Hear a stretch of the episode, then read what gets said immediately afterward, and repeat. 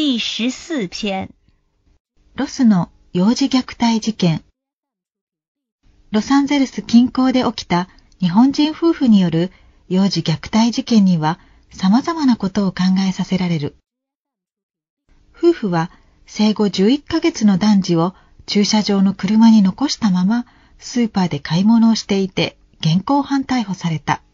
朝日新聞特派員によると、車の中で男児が泣き叫び、人だかりができたことから始まったらしい。顔に傷もあり、見かねた人が警察に通報した。スーパーに呼び出し放送をしてもらったが、夫婦が現れたのは45分後だったという。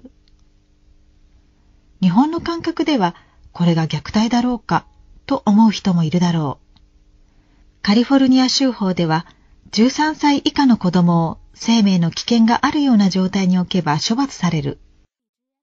米国では各州に同様の法律があり、幼児を自宅に一人で留守番させても犯罪に問われることがあるそうだ。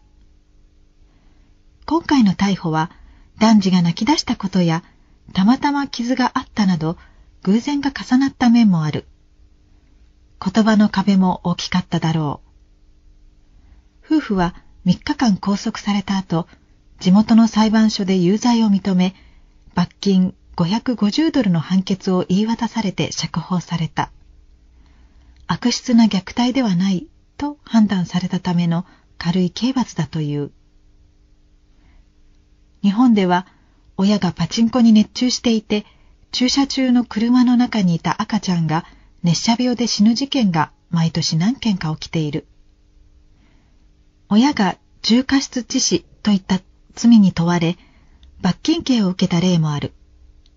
しかし、親が一番悲しんでいると警察の説諭で終わるものも少なくない。少年要前。2歳の姉と1歳の弟が死んだ愛知県一宮市の事件では、父親がつけた車の冷房が何かの拍子に切れた疑いがあり、一切罪には問われなかった。日本では親の権利が重く見られ、子供に対して持つ自由裁量の範囲が広い。閉じ込められる子供の立場に立った意識が弱いのです。